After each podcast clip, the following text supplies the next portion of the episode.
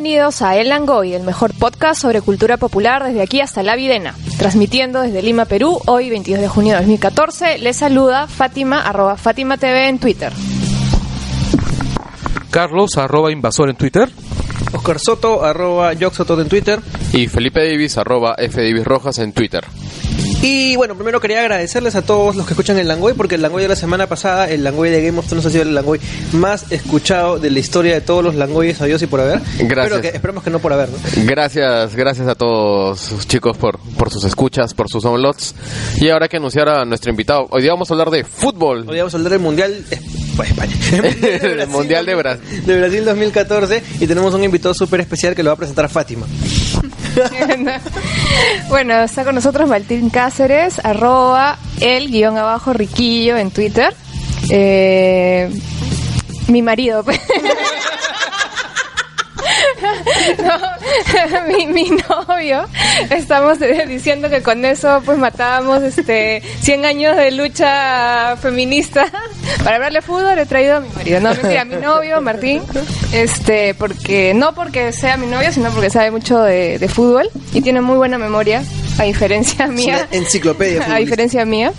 Este, bueno, unas palabras. Pues. Bueno, antes que nada, gracias. por invitarme al Langoy, al cual ya he asistido varias veces como espectador. Y para hablar del tema del Mundial, ¿no? Esa fiesta de la que estamos excluidos hace ya tres décadas, ¿no? Tres décadas, España 82, más de tres décadas, ¿no? Qué bestia. Yo literalmente, uh, desde que he nacido, nunca he estado en un... Yo o sea, el Perú nunca ha estado en un mundial. Igual, igual yo. O sea, tú eres el salado. no, Oscar también es el salado. Ah, no, no, no, yo nací en el 84. Ah, ¿Te matamos y vamos al mundial?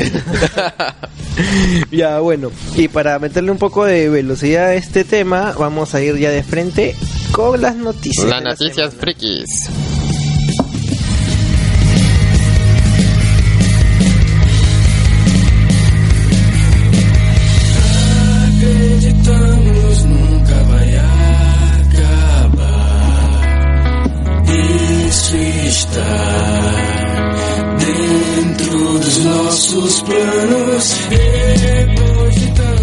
Y la primera noticia friki de la semana, algo que ha llamado bastante mi atención, eh, es que una universidad estadounidense, para ser precisos, la Universidad de eh, la Universidad Robert Morris de Illinois, eh, es la primera universidad al parecer en el mundo que ha brindado una beca a este jugadores de, de juegos de video profesionales eh, cual si fuesen beisbolistas, basquetbolistas, futbolistas o lo que sea, eh, han elevado el nivel del pro gaming a, a, un nivel que una universidad te, te, te, proporciona una beca de estudios si defiendes los colores de, de, esa, de esa universidad en el juego. Ah, ¿De qué juego estamos hablando? Ah, League of Legends. Es un MOBA tipo, tipo este Gota. O sea, estamos hablando pues de, de un de un eSport entre comillas, ¿no? ¿Por qué entre Porque comillas? League of Legends al final es un clon, un, Es un un clon mal de clon Dota. del Dota, ¿no? Nah, bueno, lo que sea, pero la verdad me parece recontra, recontra interesante. Este, me parece eso, eso es, un, es, es una innovación social ya este, este tema, ¿no? De, de por sí me recuerdo otra noticia que había sido hace un tiempo de un coreano que había podido emigrar a Estados Unidos y le vendió la visa como deportista por sus logros en StarCraft. Ya. Ya, entonces para este chico surcoreano era importante porque de esa manera evitaba el servicio militar obligatorio, ¿no? Ya. Porque en realidad Que hasta los, hasta los K-popers le- les hacen. Claro, o sea, digamos, no se salvan ni siquiera sus estrellas que ganan, que sus estrellas súper conocidas de la cultura pop coreana, ni ellos se salvan del servicio militar. Y Porque, aunque a mucha gente no está al tanto, pero nunca se firmó la paz ni ningún tipo de, de tratado con Corea del Norte. o sea, técnicamente siguen en guerra y, y de cuando en cuando se muere alguien, porque de pronto hay un ataque o hay un, un Siempre misil suelto. por ahí, ¿no? Claro, y inclusive llegan a las peleas sociales en que los de Corea del Sur ponen videos y, y música para que llegas a Corea del Norte, ¿no? Como, como, como si fuera una serie, algo así como diciendo, por acá, acá está el lado divertido, ¿no? ya. Ah, pero bueno, en, en general, pues digamos, esto de los eSports ya está siendo cada vez más reconocido como deportes y, y como actividades, digamos, ya serias, ¿no? O sea, en plan que la gente participe gana dinero como Bueno. cualquier otra actividad. Los 10 millones de premios que hay ahorita en, en- en el International y que sigue subiendo, ya es algo como que para que la gente se dé cuenta que eso va en serio, ¿no? Este, no sé, ¿alguien más quiere comentar al respecto? Este, yo creo que también esto lo hacen mucho las universidades este, no tan reconocidas para poner el nombre de la universidad, digamos, en las noticias y, jal- y jalar jalar gente, ¿no? Reclutar este estudiantes porque porque Carlos Verde, por favor, coge el micro cuando quieras hablar. Digo, fácil es la César Vallejo de allá, digo. Hola las peruanas. Este... Sí, no, que de, de hecho es un tema publicitario, ¿no? Como bien dices, hay muchas marcas, mucho dinero de por medio en estos esports. Este que, que entonces se hace atractivo para universidades jalarse a las digamos estrellas entre comillas de estos de estos juegos, ¿no? Claro. Y bueno, de todas maneras, no, es, es algo que me parece igual positivo, ¿no? Porque de una u otra manera esto ya va a comenzar a verse más, ¿no? Y, y este. Y es una cosa que se, se da para también validar un poco, pues, lo, como dice Felipe, la, seriedad de lo que son los esports. Y esto ya no va a parar, pues ya. La, forma de, de- de ver este los videojuegos va a cambiar también para, para siempre, una vez más. Eh, otra noticia que tenemos acá es, eh, y esto les va a gustar mucho a ustedes, que son fanáticos de Tarantino, eh, ya por fin recontra ultra confirmado con, con Chape este, eh, ante las cámaras y todo, que Quentin Tarantino ya está como pareja de, de Uma Thurman después de no sé cuántos miles de años de, estar ahí en la Friendzone, ¿no? Sí, yo como les decía me parece que era que es la salida de Friendzone más épica de la historia del cine, porque este Quentin Tarantino pues ha estado enamorado de Uma Thurman y lo ha dicho cada vez que se lo han preguntado, pues que babea por ella años de años. O sea, le ha escrito películas O enteras sea, e- ella lo, lo mejor de su carrera ha sido con Tarantino. Eh, y, y este, por fin, por fin, públicamente, este, tienen una relación. ¿Cuántos años tiene Pulp Fiction ya? Eh, 20, 25, sí. Entonces debe ser todo el tiempo que lleva detrás de ella, pues, ¿no? Desde la época en que le escribió pues el, el papel de Mia Wallace. Sí, pues, eh, y bueno, y Kill Bill estuvo estuvo escrito para Uma Thurman. Además, Pues él lo escribió con ella, el personaje de la novia. Incluso a mí me gusta más este Mia Wallace que la novia, por ejemplo. ¿no? Me parece un personaje más redondo.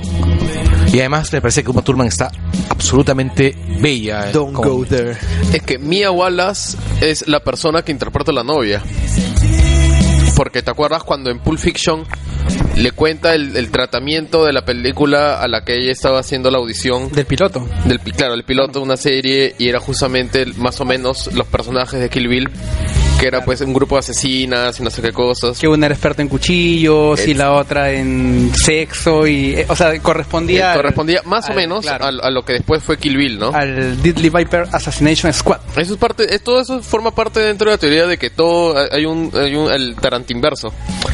Porque Claro, las hamburguesas Vicajuna y los cigarros este Red Apple. Red Apple. Claro, pero va más allá de eso, pues, porque por ejemplo hay un personaje en True Romance que es el hijo de Donnie Donowitz, el oso judío en, en, en Glorious Bastards.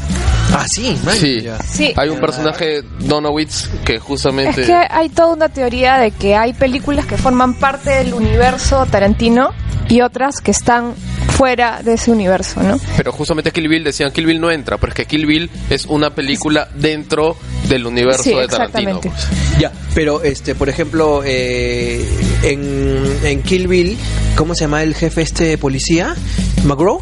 ¿El McGraw? El McGraw. Ya, este, también aparece en este Planet Terror.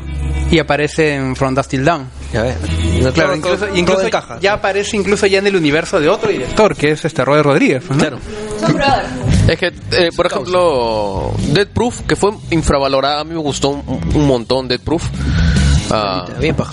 ah, y, y obviamente comparte personajes personajes con Planet Terror porque es parte del, del double. Death Proof tiene muchos Doble, méritos ¿no? como homenaje, ¿no? Como homenaje a las películas, este, tipo Vanishing Point, a las películas de Steve McQueen, ¿no? Este, pero como historia, me parece que cojea, sobre todo en la segunda parte.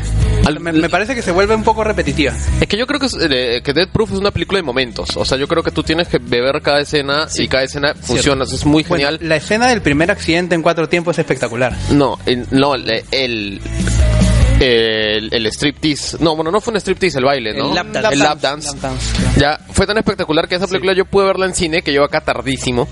Pero pude verlo en cine y genuinamente un pata en el cine gritó, gracias Dios mío. A pesar pues que digamos en otras películas tú has ¿Qué tal visto... En, en otras, en otras películas tú has visto inclusive pues que mm, más tetas y todo lo demás porque en realidad pues pero sin- es la habilidad de, de puesta en escena que, que tiene Tarantino Hipersexualismo, ¿eh? que de, que de escuadró pues y aparte que la actriz tenía un pues, tenía una cara de mamona, pero espectacular, o sea, bien la verdad. O sea, es que no, se- no disculpe, pero hay cosas que no se pueden decir sutilmente, pues lo siento, o sea, no pero eh, No le pasen el micro a Carlos. Sí, sí. no Carlos ahorita hace un comentario políticamente incorrecto como la vez pasada O el angelito del once. ¿Cómo se llama la...? ¿no? Micro. Yo solamente estoy esperando que Felicia Day salga en una película de Tarantino. Ay, felicidad. Ya, cambiemos de tema. Cambiemos de tema, listo, antes que, que Oscar pierda la razón. Eh, listo. No, un momento. Sí, sí, sí. Ya, yo les quiero contar, eh, no sé si muchos conocerán, ah, de repente habrán visto esta película Indie Game The Movie, eh, donde se, se cuenta eh, más o menos el- la odisea y, y- y el, este, el Via Crucis que fue para dos equipos de desarrolladores eh, sacar eh, sus juegos indie eh, en el año, me parece 2011 que, que, que salió esta película. Es- Nadie la ha visto, Oscar, al grano. es una película es una película bien, bacán y muestra a, a- a dos equipos no este uno de estos equipos está formado por un pata que se llama Phil Fish que después de esta película y con su juego Fez se convirtió en una superestrella de- del desarrollo de videojuegos pero es cierto pues que también este pata es todo un idiota no Eh, a, mí, a mí particularmente me cae muy, muy mal es un pata muy engreído. Y bueno lo último por lo que hizo en noticia fue por ejemplo estaba por sacar su Fez 2 eh, que es un juego ya millonario que todo el mundo está esperando. Eh, y por el ciberbullying que le hicieron decidió este patear el tablero y, y alejarse del desarrollo de videojuegos este, causando este la locura masiva no Eh, pero ahora salió pues con una cosa más y en vista de que ahora el uno de, de los del mundo de los videojuegos es ver este gente jugar ya sea por YouTube ya sea por Twitch eh, el, el streaming de videojuegos es un negocio ahorita bastante, bastante difundido y bastante rentable. Eh, Phil Fish ha salido a decir que a él le corresponde que le paguen dinero cada vez que alguien sube una, un video de gameplay de este, sus juegos. En realidad me parece que, lo que él dice es que cada vez que alguien monetice este a partir de un video de sus juegos debe pagarlo. O sea, no se está refiriendo, o sea, está bien gameplay, pero se está refiriendo básicamente a los a aquellos que logren monetizar sus gameplays. Así es. Y you generate money. Si tú generas dinero poniendo mi contenido en tu canal, tú me debes dinero. Simple como eso, es lo que está diciendo. Si es así, yo le, le doy la razón. Claro. Yo pienso que no. ¿Por qué? ¿Acaso este a un crítico de cine se le, se, se le paga este porque su porque a él le pagan por hacer críticas y por vender diarios? Es que hay un tema acá que, que lo que ocurre es que YouTube no tiene una forma de controlar exactamente cuál fue el nivel de uso del material que está en el video, simplemente monetizas y punto. Entonces tenés el caso de gente como ah, PewDiePie, que es el, el youtuber con más suscriptores del de mundo. videojuegos y Ya- gana 4 millones de dólares al año eh, con, con videojuegos con videos de gameplay. Ya, en que esencialmente ver, o sea, el chiste es que tú lo ves porque lo ves a él. Entonces lo ves a él, cómo reacciona y todo lo demás. Entonces es su arte y ahí podríamos, es su interpretación o lo que sea que uno quiera pensar que es. Pero ahí el chiste es que él, él está cobrando por lo que él hace. El juego es prácticamente un accesorio. Ahí sí tiene el valor del review, ¿no? Digamos, es como un crítico. En cambio hay otros streams en que es prácticamente el juego mismo Subes el juego y cada tres segundos el pata dice yo ahora estoy yendo por tal parte yo ahora entro a la izquierda entonces digamos estás usando los assets lo, lo que se conoce como assets no Los- o sea, digamos los recursos gráficos sonoros del videojuego entonces lo que pasa pues es que acá yo creo que después Fátima va a dar su comentario pues desde la perspectiva legal pero digamos eh, eh, eh, él tiene el derecho creo de hacer este reclamo que me parece que no debería ejercerlo porque él debería aprovecharlo porque es publicidad al final no No, en realidad yo lo veo desde otro punto de vista, que es eh, los videojuegos para poder para poder ser exitosos requieren que los usuarios quieran jugarlo, quieran Exactamente. tenerlo. Si tú no diga, hay videojuegos que requieren, o sea, hay videojuegos que yo no hubiese que yo no hubiese conocido o que no me hubiese interesado para nada tener si es que yo no hubiese visto algún video de gameplay. Exactamente, eso- es lo que vamos. Y, hay, otro, tema, o sea, el videojuego sin el usuario no es más que una pieza de código. Así Entonces, él puede decir, perfecto, reclama por el uso del videojuego. Pero el tema es Que hay alguien jugándolo. Exacto, hay alguien, alguien, alguien jugándolo. Es como si, en realidad yo veo que es más como si Levis reclamara porque alguien se fotografíe con un pantalón suyo. Así es. No lo veo como que alguien diga es mi propiedad intelectual, sino es es como algo que yo te he vendido para que tú uses. Si alguien, para mí, la- yo creo que él tendría derecho a reclamar si es que alguien estuviese vendiendo el videojuego como si fuera suyo. Pero si alguien lo está usando, en realidad no. Ahora, es, un- es un- es un tema polémico. ¿no? Pero es un tema de, o sea, una cosa es la conveniencia, de que efectivamente a él se puede decir que le conviene que hayan estos videos en YouTube de gameplay porque se hace famoso el juego y más gente lo va a querer jugar. Y hay otro tema de los derechos que realmente le corresponden o no le corresponden. En realidad, si alguien se, se es para una pieza publicitaria se toma una foto con un jean Levis y aparece la marca Levis, en realidad sí tiene que pagar por, por utilizar esa marca. Otra cosa es que tú digas si es un tema que te conviene, pues que aparezca, pues no sé, este Angelina Jolie vistiendo un jean Levis, seguramente Levis le paga a ella para que se lo Sí. ponga, ¿no? Pero en este caso, este, yo sí creo que él no se está refiriendo a la gente que por generar una comunidad de gamers sube los videos para, para eh, compartir los trucos, sino él ya está yéndose al tema de que hay gente que lucra, realmente lucra, este, poniendo estos videos en, en, en YouTube, ¿no? O en otras En, en plataformas. reali- en realidad yo creo que se estaba refiriendo a toda persona que subiera su canal, que tuviese su que, tu- que tuviese su canal este algún video de él y que recibiera AdSense. Él, él- él- él específicamente se refiere al caso de, De PewDiePie, PewDiePie. O sea, él eh, genuinamente se está refiriendo al caso de un youtuber que se graba a sí mismo y ve su cara mientras él juega videojuegos. Y No, y yo estoy seguro que, que PewDiePie gan- ganó un huevo de plata con, con sus videos, este, reviews, llamémoslo así. Eh, pero estoy seguro que Pew, Pew, PewDiePie PewDiePie. es uno de los mayores vendedores de videojuegos que, que existe en el mundo. Claro, o sea, Ya, el juego que, que, que, se, que se reseña en su canal es un juego que llega a ser un, un- que tiene muy, muy grandes posibilidades de ser un, un superventas. O sea, por ejemplo, ah, como el caso contrario, hay una saga de juegos que a mí me gustan, que son los juegos de Paradox, que son juegos así, digamos, De estrategia. de estrategia. Puede sonar políticamente incorrecto que diga, pero son juegos bien autistas, ¿no? Porque tú manejas un mapa, la acción es mínima, controlas tu, tu movimiento, tus ejércitos, es en tiempo real con pausa y simplemente vas expandiéndote y ves los indicadores de tu país cómo se mueven. O sea, es un juego, digamos, bastante cerebral. Ya, es un juego, pues, digamos, que no tiene nada para ser popular, pero Paradox tiene esta política de justo tratar de encontrarle eh, cómo moverlo, cómo ser divertido, y ellos ha hecho que su equipo legal eh, cree un documento diciendo que si tú monetizas, tú tienes permiso para monetizar en YouTube con los streams de, sus juegos. Sin condiciones. Y hay un documento legal porque dicen, ah, YouTube creo que está pidiendo permisos escritos. Hemos elaborado un documento legal, descárguenselo y mándeselo. Y ustedes pueden monetizar con nuestras cosas. Entonces tú te subes jugando España con Castilla en el año 1532.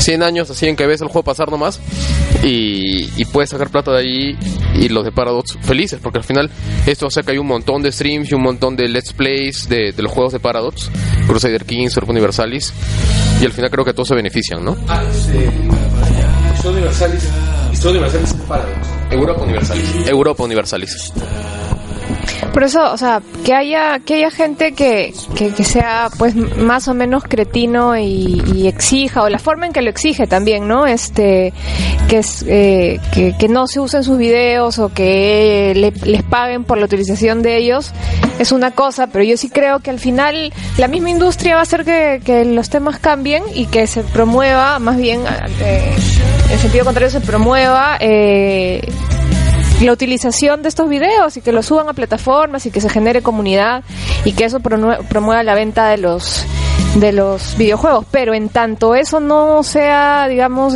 asimilado por toda la industria pues sí van a haber los que lamentablemente hasta el momento legítimamente requieran el pago por hasta el más mínimo pues este la más mínima cita o reseña del videojuego ¿no?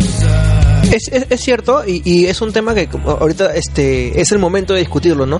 Eh, hay ya otras opciones, por ejemplo, lo que quiere hacer Nintendo, que es en cierta forma sistematizar eso haciendo una, una suerte de registro de las personas que comparten su contenido este y compartir eh, eh, beneficios y, y al mismo tiempo ellos dar, brindar otro tipo de información. Yo creo que también de repente un poco eh, eh, la, el anticuerpo que uno tiene con Phil Fish, que realmente sí me parece un cretino, este eh, tiene mucho que ver con el eh, con la, nega- la, la- negatividad con la que se recibe esta noticia, ¿no? Eh, pero bueno, es algo para discutirse, es una, cosa que tiene bastante, bastante, bastante más por, por rebanar y se irá para otra ocasión porque nos vamos con una noticia más, creo. Ah, sí, ya, esta, esta es una noticia local friki que me parece de puta madre. Eh, el comercio va a sacar una colección de libros de Tolkien. Eh, sí, eh, además son las son ediciones que recuerdan mucho a las ediciones de Minotauro previas a la, pre- a la compra por planeta, ¿no? Con las, por- con las portadas de Howe. con las portadas de Howe, que son bien pajas. E in- incluso entre los libros que están anunciando están Los hijos de Urin, que es un texto Reciente. reciente publicado por el hijo de Tolkien, que, bueno, Yo lo he leído y es muy paja. es muy paja, sí. Es uno de los pocos textos publicados por Christopher Tolkien que es casi, bueno, que tiene un gran porcentaje de escritura real por, por este, por J.R.R. O sea, para los que no están tan familiarizados, o sea, Tolkien escribe estos cuatro volúmenes, o sea, el, el Señor de los Anillos, el Hobbit y este, perdón, el Silmarillion y el libro de los cuentos perdidos que prácticamente lo tiene, claro, que lo tiene prácticamente terminado. ¿Dónde están las baladas de Beleriand? Ex- no, las baladas de Beleriand son los, las- los cuentos de la Tierra Media, que son como 10 volúmenes, 10 o 12 volúmenes, que fue La, la historia de la Tierra Media. Historia de la Tierra Media, así que fue publicando Minotauro de a pocos. Eh, cuando compra este el- bueno todos esos textos que no que o sea la, la historia de Tierra Media son textos que fueron recopilados por Christopher Tolkien en realidad lo que él hizo fue eh, coger trocitos de texto que no lograron entrar al Silmarillion y, y es dar sistematizarlos de una u otra manera Como comentaba con un amigo, era recoger las, los garabatos en las servilletas de su papá Exactamente. y compilarlos. y hacer mucho dinero con eso Le- le- les, les- digo la lista de, de lo que se va a publicar. Este mañana, mañana el lunes, eh, sale El Hobbit, después el- La Comunidad del Anillo, que es el, el Señor de los Años parte 1, eh, Las Dos Torres y El Retorno del Rey. Es uno, uno cada semana. Eh, después viene el Silmarillion, Los Hijos de Urin, Roverandom, eh, cuentos de el reino, desde el reino per- Cuentos del reino perdido. del reino peligroso, dice. Eso no lo conozco. ¿ah? Y eh, cuentos inconclusos de, de Númenor 1 y Sí. cuentos inconclusos de número, Númenor 2. Van a ser 3, 4, 5, 6, 7, 8, 9, 10. 10 este, libros. De verdad que. Y a 20 lucas.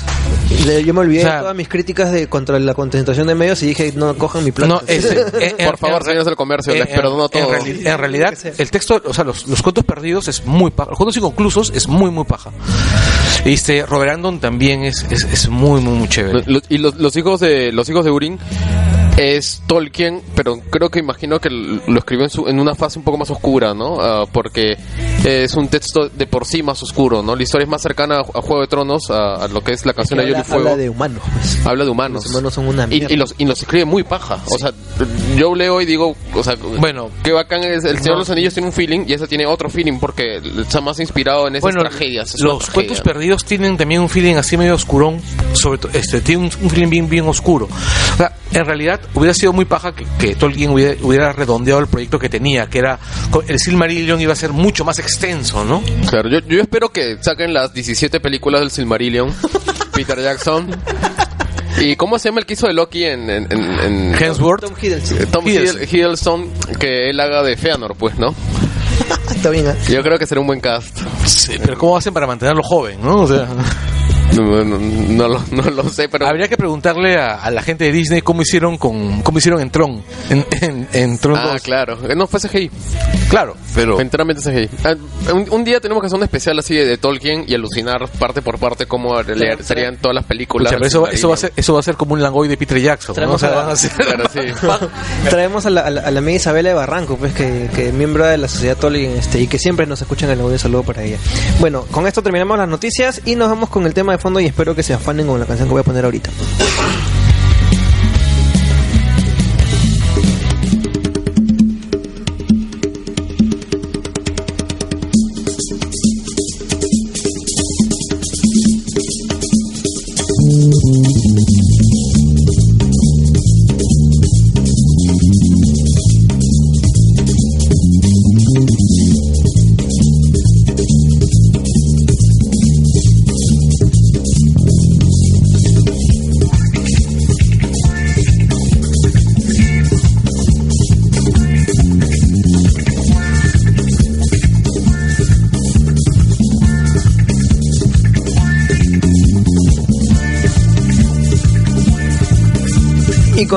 Recordada música de fútbol en América, comenzamos nuestro tema de fondo que es el Mundial Brasil 2014 y todo el feeling que está asociado pues a la fiesta del fútbol, por decirlo así.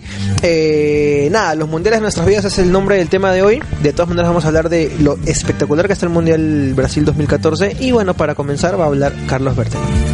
Bueno, este. Para esto, más o menos aclarar, yo tengo casi 40. O sea, yo re- tengo recuerdos ¿De más qué? o- años. este, el- tengo recuerdos bastante frescos, digamos. Eh, tengo recuerdos bastante completos de- del Mundial del 82. O sea, hay partidos que recuerdo, hay, hay sensaciones que tengo muy claras. Eh, recuerdo haberle ido a a Brasil como, como todo el mundo.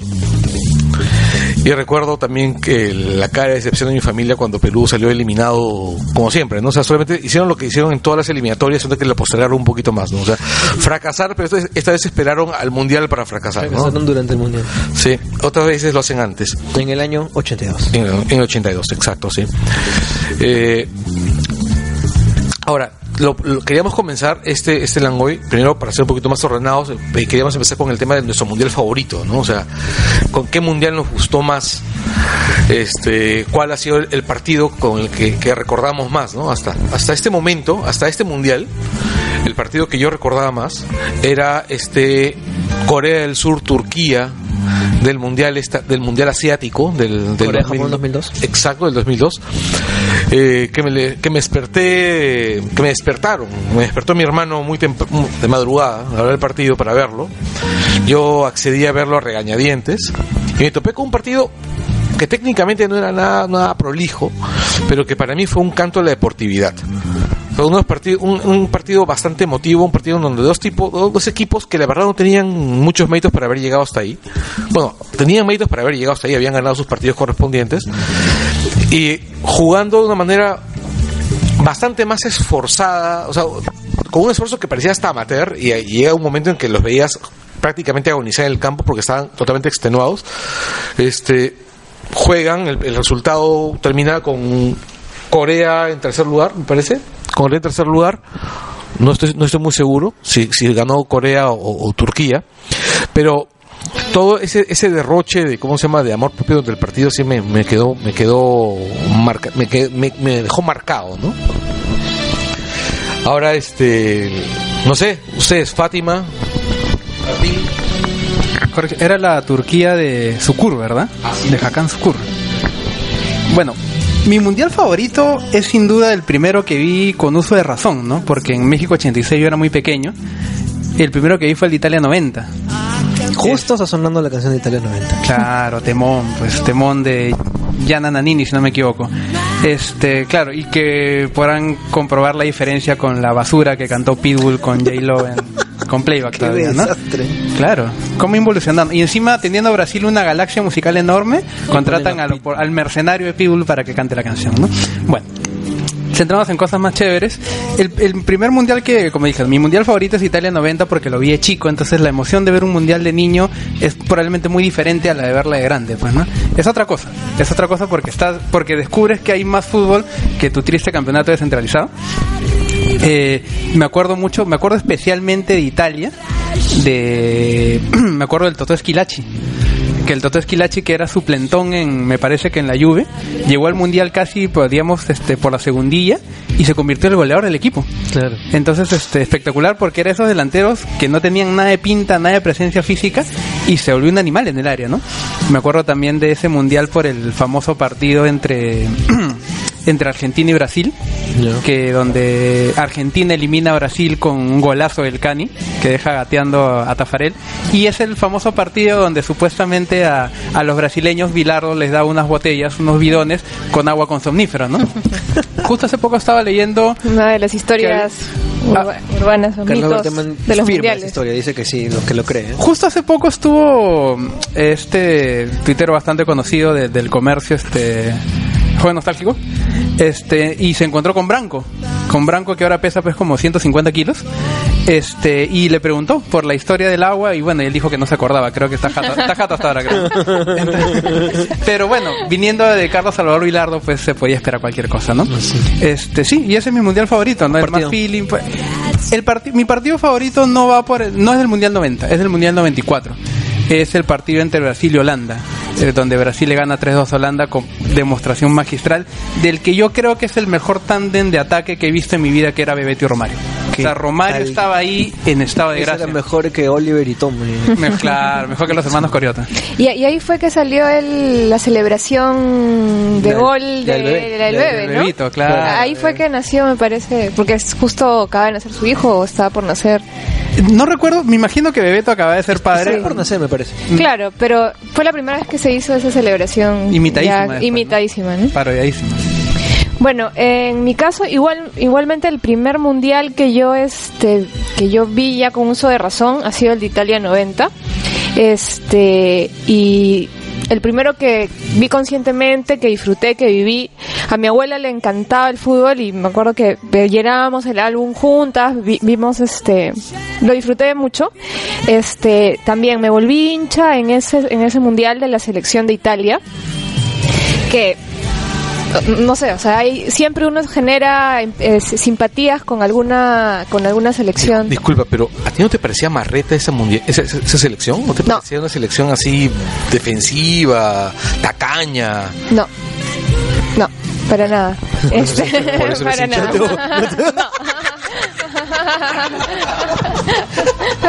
Qué golpe bajo. golpe No, bajo. sa- ¿ah? sa- ¿Sabes qué, Carlos? No, no me parecía. Y, y el tema es este, Carlos, el tema es este. Es- es- fue una excelente selección. Este, para mí la de Italia 90 me, me dolió mucho cuando la eliminaron. Este, ese es, por ejemplo, de ese mundial, el partido que más me gustó, el Argentina-Italia.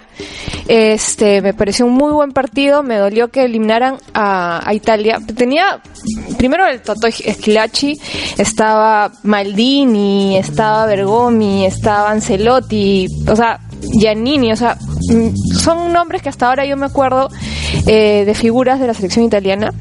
Eh, en ese partido Italia-Argentina eh, también este salió otra figura en ese mundial que fue Goicochea, el arquero que era un su- era un suplente.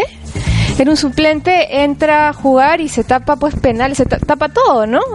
Y ya pues de ahí se volvió una figura muy importante. Eh, no quiero dejar pasar que también a mí eh, me gustó, disfruté mucho el, el Estados Unidos 94, el Mundial, y ahí yo me volví hincha ese Mundial de la selección de Suecia que este no sé por alguna razón uno le va tomando cariños a los equipos a veces pequeños que dan la que dan la talla no Sí, sí. y en ese mundial el partido que más me gustó que lamentablemente este ahí eliminan a Suecia es el, de Rumania Suecia Además, este Thomas Brolin era el delantero más carismático de ese Ex- mundial. eh, pues. justamente eso comentábamos con Martín antes. Además, su este, celebración me de la pirueta, Me, me eh. encantaba, me encantaba. Este, y ahí también ese mundial estaba en, en Rumanía Hagi. Tremendo jugador, No- tremendo no- jugador. Mira, todo el mundo babeaba por Haji, por el estilo de juego de Haji, pero a mí el que me, el que me llamaba la atención de ahí era Radoshu. El 9. Exacto. Era el 9 que toda selección debe tener. O sea, nunca sabías, o sea, los, volantes creativos podían estar haciendo lo que sea, pero cuando la pelota estaba entrando al área, ahí estaba. O sea, era muy paja, una selección muy, muy chévere. Además jugaba bonito, jugaba abierto.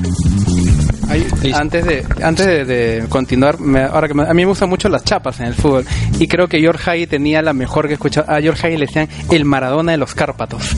O sea, creo que con eso ya le decían todo, pues, ¿no? No, bueno, a mí en lo personal Creo que el mundial del que tengo mejores recuerdos es el último, el que pasó, el de Sudáfrica 2010. Ya. Básicamente por la bubucela. Qué detestable eso. Porque. Porque A mí me encantaba la bubucela. Porque me, me queda de recuerdo una vez que nos reunimos con unos amigos para ir al cumpleaños de alguien que justo cae por las fechas del mundial. Ya, y todo lo, todo lo esperamos con bubucelas. ya, y fue una tarde inolvidable, literalmente inolvidable, insoportable también. Porque era cualquier cosa. Claro. Yo, yo me acuerdo clarito ese mundial eh, que Carlos Berteman tenía un iPhone, este, recién tenía un iPhone y se consiguió una aplicación de Bubucela y me tenía huevón todo el día. No, y yo recuerdo que me reunía como normalmente me reúno con un grupo de amigos para jugar PlayStation, para jugar Pro Soccer Evolution. Y recuerdo que alguien consiguió bubucelas, de verdad. Y nosotros, cada vez que hacíamos nuestros torneos, es más, estábamos reproduciendo el mundial. Y mientras que nosotros estábamos jugando, todo el resto de la mancha, que éramos como 10 personas, estaban tocando bubucelas.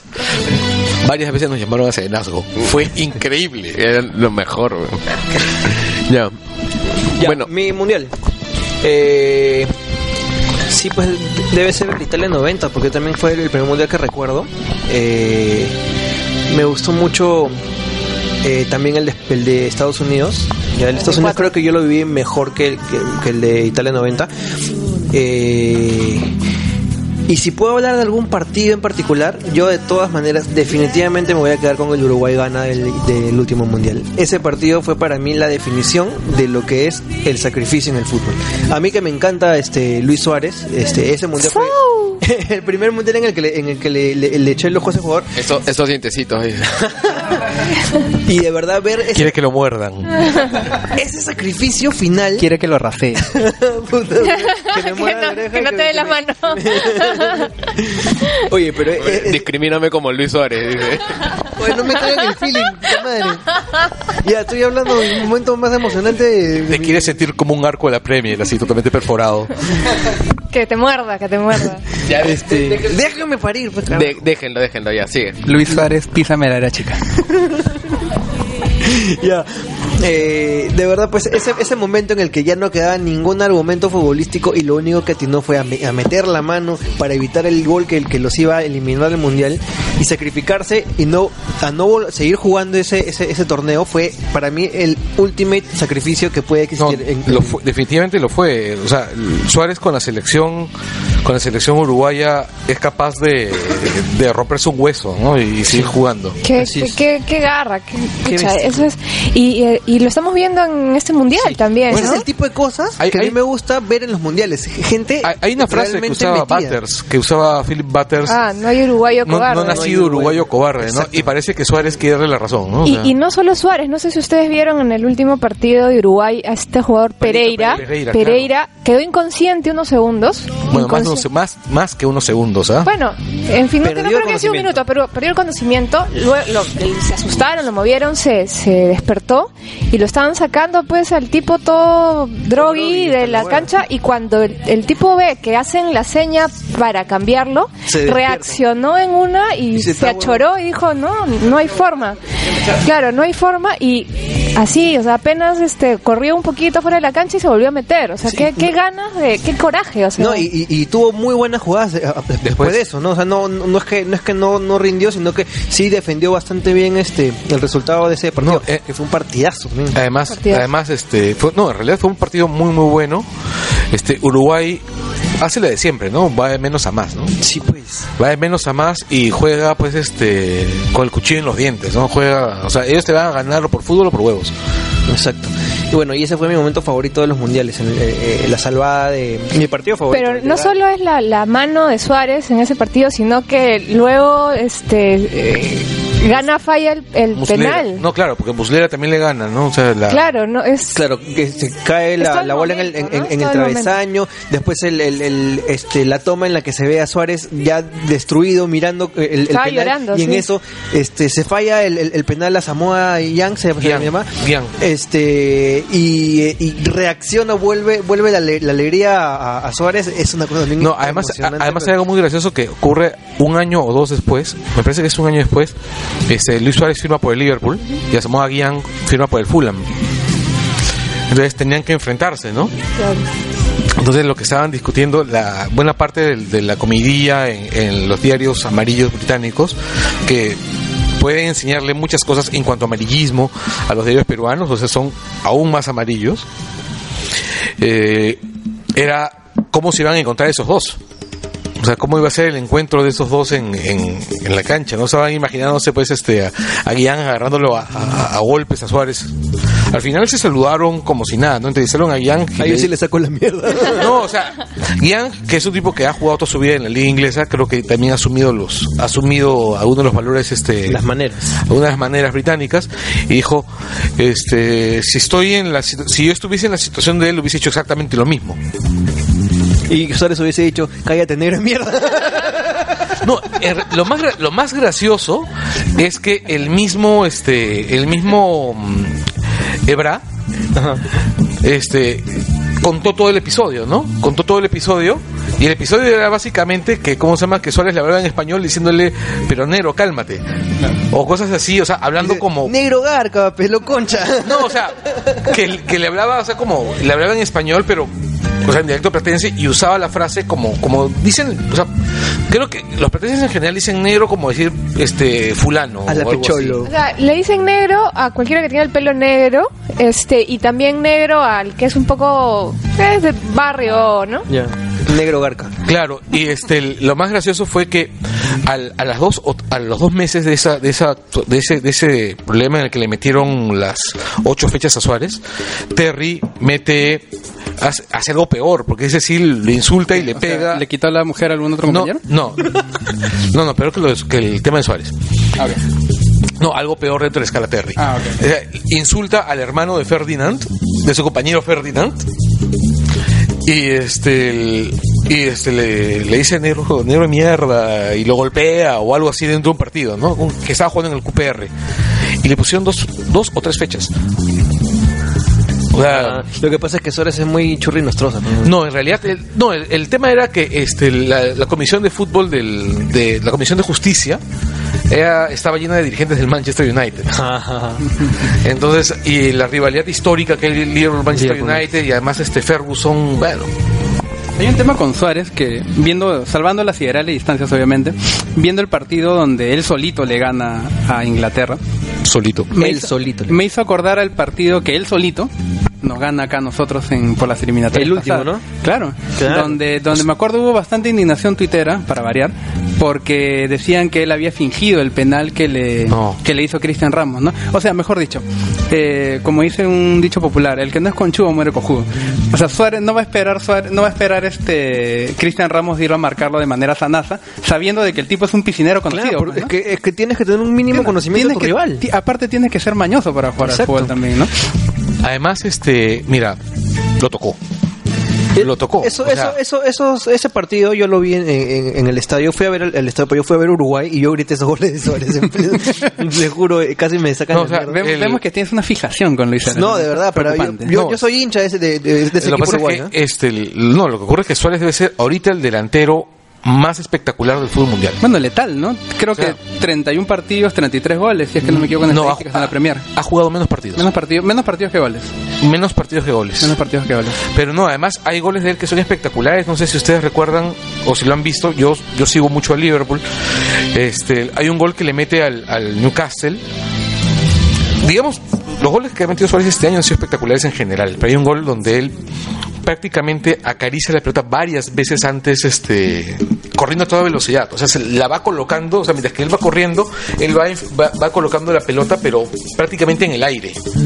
Antes que toque el piso, o sea, sin dejar que la pelota toque el piso, corriendo a toda velocidad y después la, la, colo- la coloca en, en el arco de, de Newcastle. O sea, el tío tiene muchísima habilidad, tiene cómo usarla, pero además... Pero aparte también es un tema de presencia, ¿no? Se notó clarísimo la diferencia entre el Uruguay del primer partido, sin él, y Sí, el Uruguay que jugó contra Inglaterra. Cierto, O y sea, eso que en el primer partido jugó Forlán. Lo claro, que- pero o- ojo, un Forlán ya también de salida. Disminuido, De ¿no? salida. No, pero también tienes que tener en cuenta una cosa. No sé, toda la selección inglesa, ahorita creo que son seis titulares de Liverpool, los cinco que juegan con él todos los días y que Mira, y, la, deben, y la gente que lo conoce la deben conocer y deben cagarse de miedo. O sea, Sí, pero bueno, ya mejor cambiamos de tema porque si no nos quedamos hablando de, de- este, este asunto. Eh, el segundo punto que íbamos a comentar era cuál es nuestro recuerdo más recurrente cuando pensamos en Perú y los mundiales. Este, ahora quiero darle la, la vuelta a la ronda, a ver si comienza Felipe. ¿Te acuerdas alguno? Mm, Ya, a ver, lo que pasa es que de Perú y los mundiales hay, eh, son varios recuerdos, pero ninguno es positivo. No, ojo Ya. que también podemos incluir eliminatorias, porque, porque No, obviamente yo en persona nunca he visto a Perú en un mundial. Porque yo llegué después de, de la fecha negra, ¿no? Después de que Voldemort... mm, No, de que después, ¿cómo era? De que la gitana maldijo al, a, la selección peruana de que, de que iba a patear siempre... bruja. Magui Magui la bruja, rana. Magui la rana. Ya, ah, yo llegué de- después, entonces nunca he visto a Perú en un mundial. Sin embargo, tengo muchos, muchos, muchos recuerdos de la eliminatoria. No sé cuál es el que más me ha marcado. Si cuando el Cóndor Mendoza se falló, se falló el ese gol ya cantado. Por favor, no vayas por ahí porque ahorita viene Carlos Berteman a defender al, Cordon- al Cóndor Mendoza. Claro. Mendoza. Ahorita no, tal vez estoy provocando esa situación, ¿no? Después, después está Si el Cóndor hubiese sido el, la- el jugado en la legendario partido donde Chile nos metió cuatro pepas en Santiago. Ah. Ya, y literalmente el Perú era silencio. O sea, no escuchabas nada. Escuchabas los grillos así en, en cualquier parte de, de la ciudad. Yo, Ah, yo sostengo que ese, que ese partido, o sea, que si Perú, gan- la selección peruana ganaba ese partido, probablemente todo el destino del fútbol peruano cambiaba. Pero era- no, lo que pasa es que Ese fue como de- Days of Future Past en que alguien viajó del futuro Exacto. para, para hacer que gane Chile, porque si no, pues digamos, ah, iba a terminar con, no sé, pues no, al, al- e- Alan ese- presidente de la Confederación Sudamericana y Tercera Guerra Mundial, no sé. Ese- ese es el momento en que se pierde la sangre mística. ese es el momento. No, yo sé que acá Carlos está hablando como hincha del cristal, porque esa era la selección que era con oblitas y era prácticamente el, el cristal hecho... Mira, Hecho ma- selección. más, más allá de eso, es, es la última selección que ha hecho 50% de efectividad. No, también podemos decir este por qué se fue San Paoli del cristal, ¿no? Este la, la cam- la camita Pero que Carlos le, la va- camita va- que le Y hicieron pinto, y pinto de alianza para ser justo. Micro, micro. Estoy de acuerdo con eso. O sea, lo que yo voy es, la selección ahorita es la única que estuvo cerca. Estuvo, no, este, no clasificó por goles. Eso es cierto. En las otras, este, hemos estado, no hemos estado lejos, no hemos estado. Claro.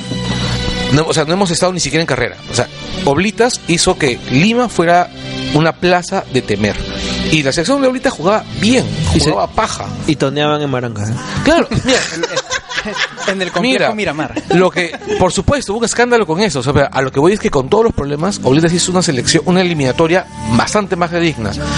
Trajeron a buenos técnicos, pero, o sea, ¿qué es lo que ocurre? ¿Qué es lo que ocurrió con la eliminatoria? Ni idea. Es cierto, la, la selección de Oblitas, que se quedó realmente por diferencia de goles, había que acordar también en el contexto de que Chile tenía la dupla Sasá en todo su esplendor, ¿no? O sea, entre Zamorano y Sala se levantaron como 30 goles en esa eliminatoria. Pero yo- Hicieron un buen mundial también. hicieron un buen mundial, muy buen mundial, muy bastante digno. Lo que recuerdo es este, pero es cierto, a Oblitas, a pesar de que es un buen técnico que sabe muchísimo de fútbol, de todas maneras tenía ese toque paternalista que al jugador peruano no le hace bien. Los chicos, los chicos siempre serán chicos, no te van a tomar una cervecita. Es increíble, claro, es increíble, por ejemplo, yo hasta ahora veo que los cuando por ejemplo cuando dirigía gente como José Soto, Alianza, los jugadores no le decían por eso le decían tío, el tío Pepe. Entonces es increíble que a tu jefe, o sea, tu jefe en la chamba tú no le dices, "Oye, tío." Ese es uno de los. Bueno, dep- depende de la chamba, ¿ah? No, pero me refiero, No, claro, sí, sí bien te hay entiendo. ciertos niveles de confianza, también hay un nivel de respeto y un tema de disciplina y autoridad tipo- que el un jugador tema de liderazgo también, ¿no? un tema de Un tema de liderazgo, exactamente. Un tema de liderazgo que la presencia de, digamos, de, de gente como San Paolo y Pinto llevando sus selecciones a buen puerto en el mundial, o sea, lo grafica, pero así brutalmente. ¿no? Es que lo que pasa es que también hay el punto en que el- la selección peruana ah, últimamente ya no es mediocre, porque a veces dicen lo que pasa es que tenemos selección mediocre. Y no, ser mediocre implicaría ir, ir a un mundial y otro no. Porque digamos, lo, ¿cuántos, ¿cuánta gente son los de la, la Comebol? Son 11 creo, 11 equipos y clasifican entre 4 y 5. Eran, nueve, porque son, son diez. El- el- bueno, hay un factor ahí que normalmente se toma poco en cuenta. Es la liga, la Comebol es una liga pequeña, o sea, son, son 10 países, ¿ya? digamos que son 10 países, pero también, y hay cuatro cupos y medio, pero esos cuatro cupos y medio tenemos a Brasil, Argentina, eh, Uruguay, Colombia, Ecuador, que está muy por encima de nosotros, y Chile, que está muy por encima de nosotros. O sea, es una liga recontra difícil, donde en realidad Perú está de más. No, claro, es que Perú está de más. Deberíamos hacer como, no sé, pedir jugar en, en la CONCACAF. No, ni en la CONCACAF. Ahorita la CONCACAF nos, nos destroza. Costa Rica, pues no. Costa Rica, nos Estados mete Unidos 10 y México goles. no, no saca. Antártica. No, pero Jugar, no sé, con Oceanía, jugar con, con Nueva Zelanda. justo este entrevistaron a, a San Paoli, creo que también fue joven nostálgico eh, en, en, en- sí, están todas en el mundial y le dije, y ratificó, ¿no? San Paoli que en realidad el problema aquí no son los técnicos, el problema es el material humano, ¿no? Los técnicos a veces ayudan porque sí reina la alcahuetería de los técnicos hacia los jugadores y después cuando les explota el problema en la cara por los pésimos resultados empiezan los problemas. ¿Se acuerdan ese partido en el que Chemo desde, desde la, banca empezó a putear, a decirles perdedores, pobres diablos a todos los jugadores porque, o sea, él me imagino que en ese momento intuía ya hasta que le estaban haciendo la camita por, por los pésimos resultados cuando, cuando él estaba de, de entrenador de la selección. Pero la frustración de Chemo al ya, o sea, sin ningún problema y con cámaras y todo, decirles, creo que les dijo cagones, les dijo de todo, ya pues muestra que pues la alcahuetería no puede ser sostenible tanto tiempo con jugadores de fútbol. Martín. Es cierto. Para, pero para que no y para que no piensen que hablamos solamente de cosas negativas, yo voy a yo voy a poner un recuerdo positivo de esa eliminatoria o de esa clasificatoria como se llama ahora, ¿no? Eh, no, seguramente seguramente el, el, el gol de selección peruana que yo más he gritado debe ser el segundo que le mete Carte a Uruguay cuando le volteamos a cabos a uno, que me parece que adelanta el chino Recoba, empata el Chorri, si es que no me equivoco. Claro, y este y el gol de Germán Carti, yo me acuerdo que estaba con una gente viéndolo en una cafetería y creo que lo gritamos todos cogidos de las manos. O sea, fue absolutamente así, cogidos de las manos y, ¿no? y desnudos. No. si no sé por qué nos calateamos. Este, Yo- momento de Yo, este, Carlos Bertone.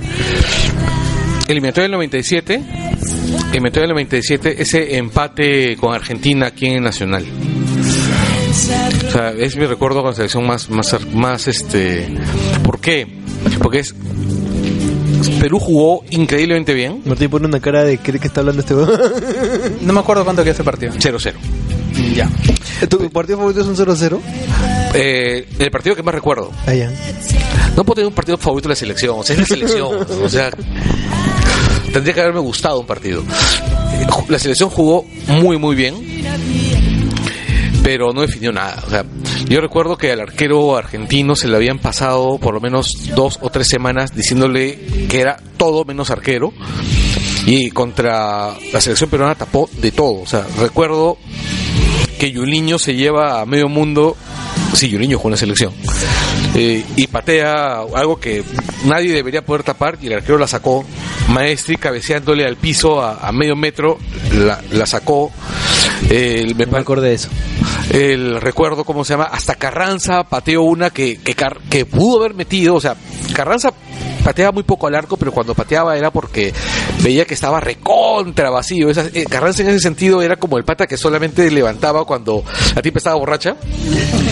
Ya, este, o sea, pero eh, Carranza era así, o sea, pateaba cuando estaba fija, ¿no? O sea, Carranza pateó una fija y el arquero la sacó, o sea, se estiró, no sé, era Rip Richards.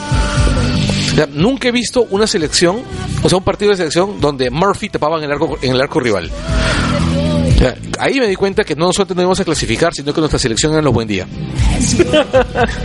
Condenados a 100 años de soledad. 100 Ya. años sin mundial. Este. Vamos a hacer algo positivo, como, como dice Martín. Ya me- vamos a cambiar el, el momento. Porque lo, lo clásico hubiese sido hablar de lo de Mendoza, ¿no? Que fue un desastre. Pero de repente, si el gol que más he gritado fue el gol del Chorri, el famoso gol del Te Amo Perú, pues. Este. Fue con Paraguay, me parece, ¿no? En el año 2000. Este. Yo sí, siempre me pregunto, ¿Roberto Palacios habrá patentado ese diseño de esa camiseta? Oye, yo no sé qué cosa habrá pasado, pero yo les juro que el día siguiente Estaban por todos lados. al día siguiente, o sea, yo estaba, to- estaba en quinto de secundaria el gol, el, pa- el partido fue en la noche de un domingo, me parece, o un día de, de- de clases, y el día siguiente ya había gente con esos polos en el colegio, en la mañanita. No entendía cómo podía suceder. Bueno, eso. tengo entendido que el que le hizo ese polo fue un empresario gamarrero. Ah, Wallon, ya, pues. Wallon. Era de la marca Wallon. Entonces ya está todo arreglado. Muchas veces pasa así con algunos jugadores que tienen el polo debajo de la camiseta Sí. y si mete gol, pues la hacen linda. Pero fue un momento icónico que igual no nos llevó pues, ni ni la esquina. Eh, Ñol fue el que tenía el polo del golazo de Gilén, ¿no? ¿O quién fue? No, Alberto Solano. Pucha, y, y yo creo que una parte de la fanaticada que la gente sentía por Ñol murió ese día.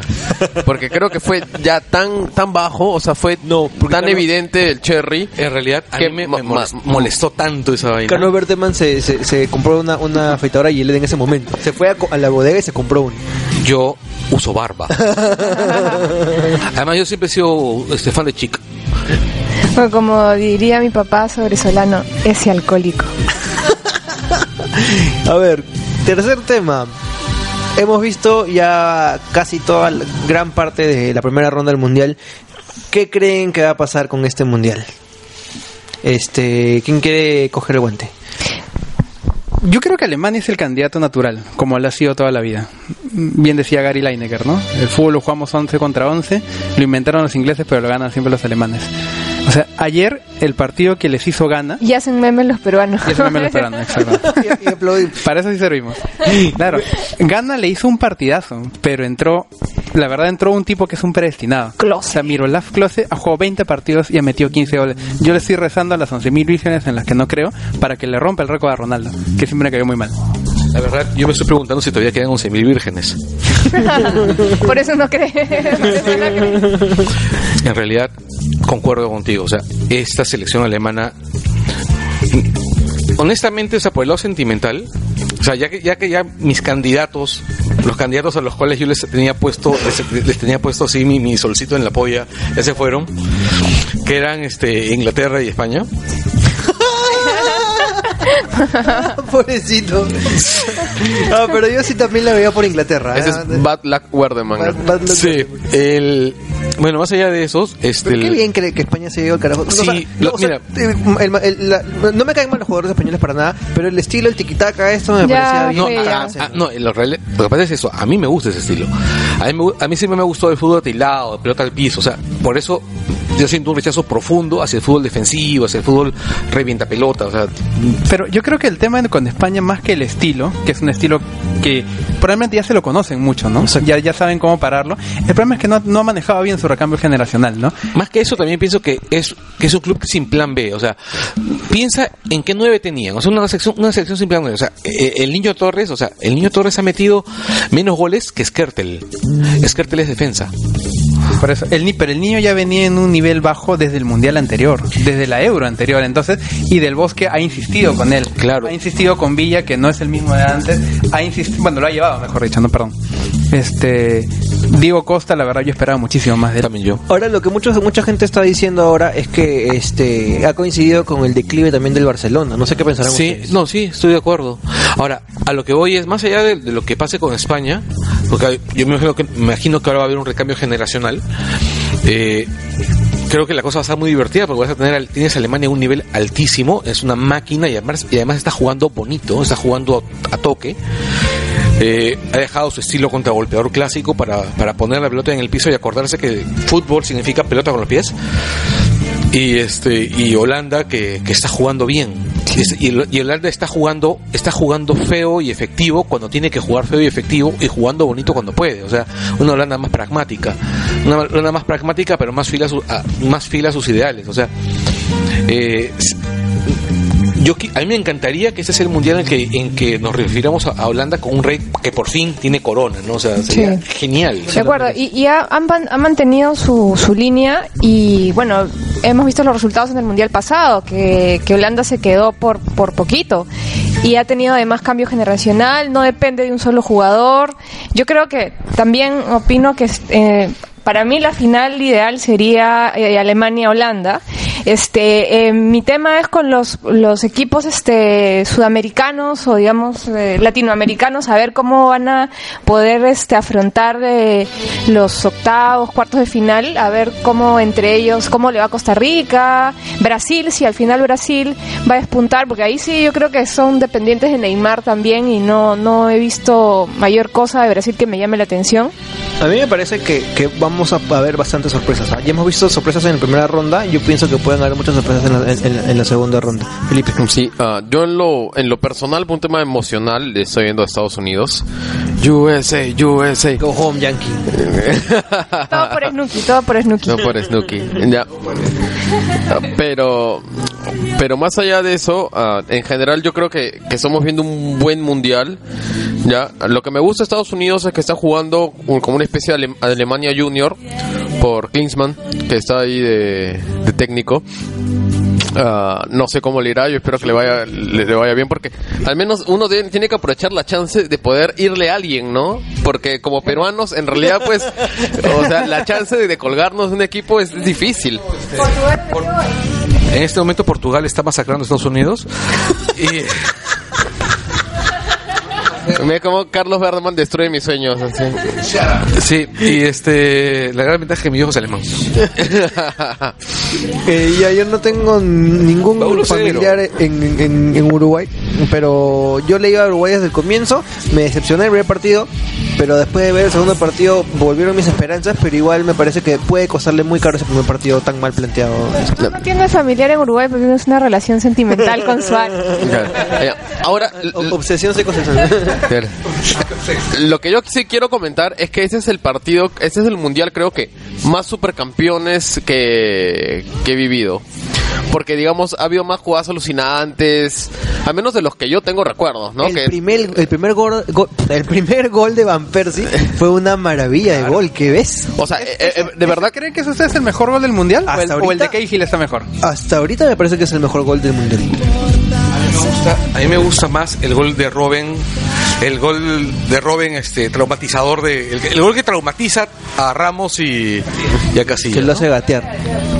Porque yo creo que, que justamente ha habido varios goles o varias jugadas en las que cuando yo los estaba viendo era para pausar el partido y justo de que dicen, ah, ahora entró y comienza a recordar el pasado, ¿no? Como, o, o O como... comienza a recordar cuando jugaba en, en- en el club y el tal era su rival en el club y entonces pues no dice, ahora tengo que patear con, con la técnica de la bombeadita.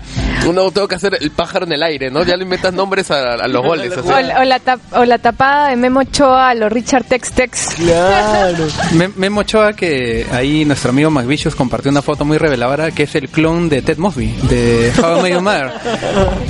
Sí, ¿Alguna vez deberíamos hablar de How, alguna vez deberíamos hablar de How Met Your Mother. Va para la peña. va para Pero la yo sí, a mí sí me parece hasta ahora el mejor gol el de Van Persie, ¿no? O sea, porque, no sé, ese fue el momento, fue la, la, la forma, nadie se, se veía venir ese gol, nadie esperaba que él se tire de esa manera es que eso, solo- a, a eso solamente tiene una palabra, eso se llama técnica.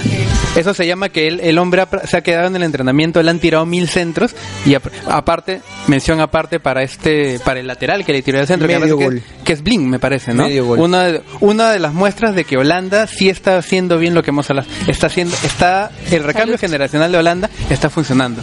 Porque Robin, Wesley Snyder, el mío Van Persie, probablemente este sea su último o su penúltimo mundial. Definitivamente. Y hay gente que está entrando detrás de ellos. Y yo creo que ese fue el momento, por- por- por lo menos particularmente, en el que me di cuenta de que este mundial iba a ser otra huevada. O sea, después de ver ese, ese, ese tipo de jugadas en el segundo partido, creo que fue, este, ya yo me quedé huevón y dije, no, esto va a ser una, un- una cosa distinta. Ahora, este, otro, otro detalle de ese partido, el 5 a 1 de, de Holanda a España, este fue ese pique endemoniado que se mete Robén en el segundo gol, me parece que fue, que yo decía, mierda, nunca he visto a un, un pique tan pendejo en, en- en un mundial y efectivamente, este, según la FIFA, ha sido el, el- el, este, el pique más rápido que ha habido en, en- en mundiales. 37 kilómetros por hora, hasta donde tengo entendido. Qué Ahora, bestia. el tema es este, o sea, Robin tiene su tiene su guardadito contra el, contra el Real Madrid, es algo que, que sabemos todos, eh, donde fue muy maltratado por la dirigencia imagino que, que, él, que él querrá que lo recuerden, ¿no? ¿Y de qué manera? ¿De qué manera? Porque ah, este la jugada en la que mete el gol, en la que hace gatear a, a Casillas, pudo haberse, haber sido resuelta antes de toda la humillación. Claro. Y él prefirió humillarlo. Al final me parece que, que incluso fue y le, le- le pidió disculpas o lo reconfortó de alguna manera a Casillas porque Casillas terminó pero peor que, que este, no sé, que McVicious, este, un, un- un- el, el, el domingo en la mañana, ¿no? Oye, ¿verdad? McVicious es, es uno de los sponsors. Uno. Por favor. Uno de los Es el sponsor, el sponsor. Sí, sí, sí. Ya, muchas gracias, Mavillo. Este, no nos has pasado tu- tus ofertas, así que no nos... Pero compren en Tecno Store, búsquenlo en Facebook, googleen productos de tecnología a buen precio y alto nivel. Y, a- además la boleta. Claro, claro. Y, y hace delivery. Ya. Ya, listo. Entonces, este, vamos con el... ¿Quieres decir algo, Martín? ¿Sí? No, no, no. Sí. Ya. Eh, el último punto, a ver, este, es bloopers del mundial que recuerden. De, bloopers del mundial. O sea, yo me- me- de repente me- lo primero que, que se me ocurre ahorita es el, la chiquito floreada que hizo Casillas en el partido con, con Holanda, ¿no? Que hizo, o sea, la pifeada, la misma pifeada de chiquito ¿Pero Flores. ¿no? ¿Blooper de este mundial o de los mundiales De en los general? mundiales en general. Bueno, probablemente el, el que recordamos todos, el de Reniguita, ¿no? Frente a Roger Mía. Reniguita, eso fue en el Mundial del 90. Voy a buscarlo. A ver, para, para contextualizar un poco, Roger Milla, sí, goleador de Camerún, llegó a ese Mundial pues cuarentón. ¿no? Y fue uno de los Claro. goleadores del, sor- del torneo. Entonces Reniguita quiso hacer una de sus famosas este, salidas con pelota dominada del área. Roger se la quita y bueno, y la mete, pues, ¿no? Y lo que conlleva finalmente la eliminación de Colombia, ¿no? ¿Algún otro? Yo la verdad no me acuerdo de ninguno en este momento. Este, Es- Carlos Verte me propuso el tema, así que él debe correr. Bloopers de mundial. bloopers del mundial. Yo en realidad para mí el, el- el blooper perfecto es Maradona dándole la mano a la enfermera y saliendo El así de saliendo cual cordero al matadero a ser este a ser expulsado del fútbol, ¿no? Sí, bueno, más que blooper, pues un incidente, pues este es el, el cabezazo de Zidane, ¿no? Que además no es la primera vez, o sea, todo el mundo habla acerca de... a mí es algo, algo que siempre me ha parecido extraño, es que siempre se ha hablado de Zidane como un deportista ejemplar, como un tipo, y que, eso es, y que ese incidente es raro en su carrera, cuando Zidane en la, en la Juventus era un jugador bastante violento, bastante, bastante propenso a ese tipo de jugadas. De hecho, él, eh, en un partido muy importante, me parece que es una final de Copa o una final de, de Champions, él es expulsado por lo mismo, por un cabezazo. Pero eh, yo creo que esa percepción existe porque en general la gente no sabe nada, especialmente en los comentarios deportivos. Entonces, Yo no, no. claro, ¿no? Claro. no sabe nada. Entonces, cuando comienzan a hablar y, y no sabe nada de Zidane, simplemente ven que juega y todo lo demás, y mete el cabezazo y dicen, ay, pero se veía tan ¿no? No, claro, era un no, O sea, además- no, no, no además, siguen a la eh, Juve ni saben nada, Era, entonces... era- era un tipo que, a- a- además era un tipo propenso a faltas bastante arteras. O sea, en el Real Madrid se tranquilizó muchísimo porque él ya, él ya este, estaba más viejo, ¿no? Estaba más viejo y su, y su función en la cancha era, era más, este, más estática. Además tenía menos tiempo con la pelota, ¿no? Bueno, también que Zinedine Zidane, al ser un jugador tan cerebral, no tenía, digamos, la imagen per se de machetero, ¿no? No es lo mismo pues que un Teo de Jong o algo por estilo, que sí tú sabes que viene y te va a romper y- con la pierna en alto, ¿no? Entonces, como que esa parte, esa su buen hacer en la cancha de fútbol, como que lo mantiene... Y, sorprende a la gente, ¿no? Porque no te imaginabas que el más cerebro, el más inteligente de esa selección iba a cometer una falta tan artera y tan evidente, ¿no? Y al final, es ¿qué fue exactamente lo que le dijo Marco Materazzi a Zidane? No vale decirlo del comercial del... De HD, no. No, creo que era algo de la hermana, ¿no? Es lo creo que es- trascendió que le insultó a la hermana o algo por el estilo. Lo que yo recuerdo es que es, eh, Materazzi le estaba jalando la camiseta y que Zidane le dijo, oye, si tanto te gusta mi camiseta te la regalo con el partido, ¿no? Y este, bueno, mm, Materazzi le dijo, bueno, entonces este, no, tu camiseta no, mejor regálame la puta a tu hermana. Y se rumoreaba, o sea, hay- una, hay una leyenda negra que Que dice que, puta. que, claro, que una de las hermanas de Zidane era prosti, ¿sí? Qué salado. ¿eh? O sea, el, no, o sea, y que, y que eso era más o menos público, o sea, o... Ahora, no sé hasta qué, hasta qué cierto, hasta qué grado sea cierto eso, ¿no? O sea, pero esa es la- una, una de las frases más extendidas, ¿no? Oye, la otra era que decía que supuestamente Materazzi le había dicho a Zidane que él era un terrorista islámico. y después no, y lo gracioso es que le preguntaron a Marco Materazzi y dijo, no, yo soy bastante ignorante, no sé lo que es islámico y tampoco sé lo que es terrorista. Entonces, esa hipótesis estaba descartada. ¿no? No. Este, Ahorita, la, que, la que yo creo oh, dentro de ese plan fue la de Portugal. ¿Cómo se llama el que lo expulsaron porque le metió un cabezazo al que estaba... ¿Ahora?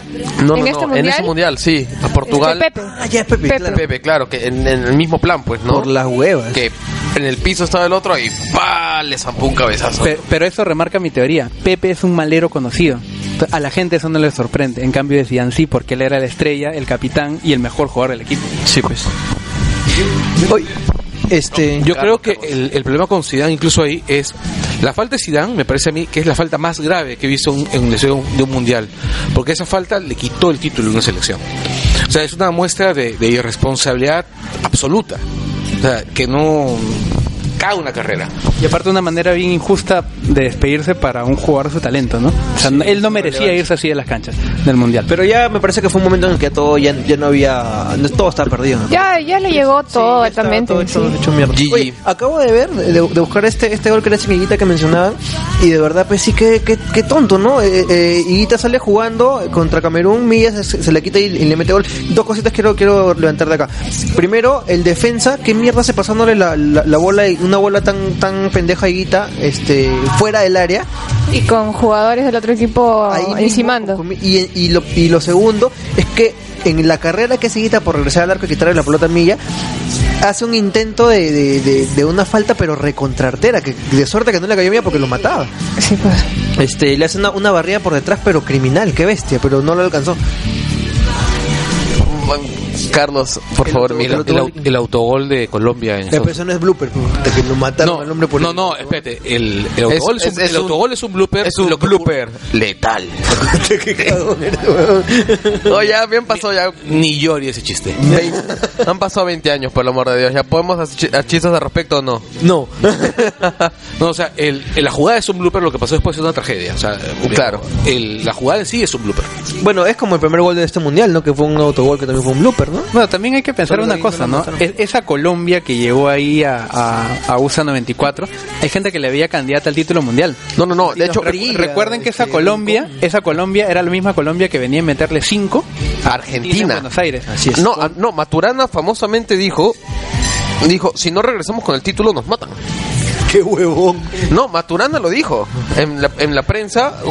No, dicen, o sea, hay una historia, no sé si es eh, apócrifa, de que le meten las cinco pepas a Argentina, que fue en la bombonera inclusive, ¿ya? Con Maradona llorando, además. Y, y en el, y en el mismos camerinos que estaban ahí, lo veían a, Matu- a Maturana frío. O sea, lo veían a Maturana, no estaba contento, estaba preocupado, palteado. Y le preguntan, ¿qué le, ¿qué le pasa?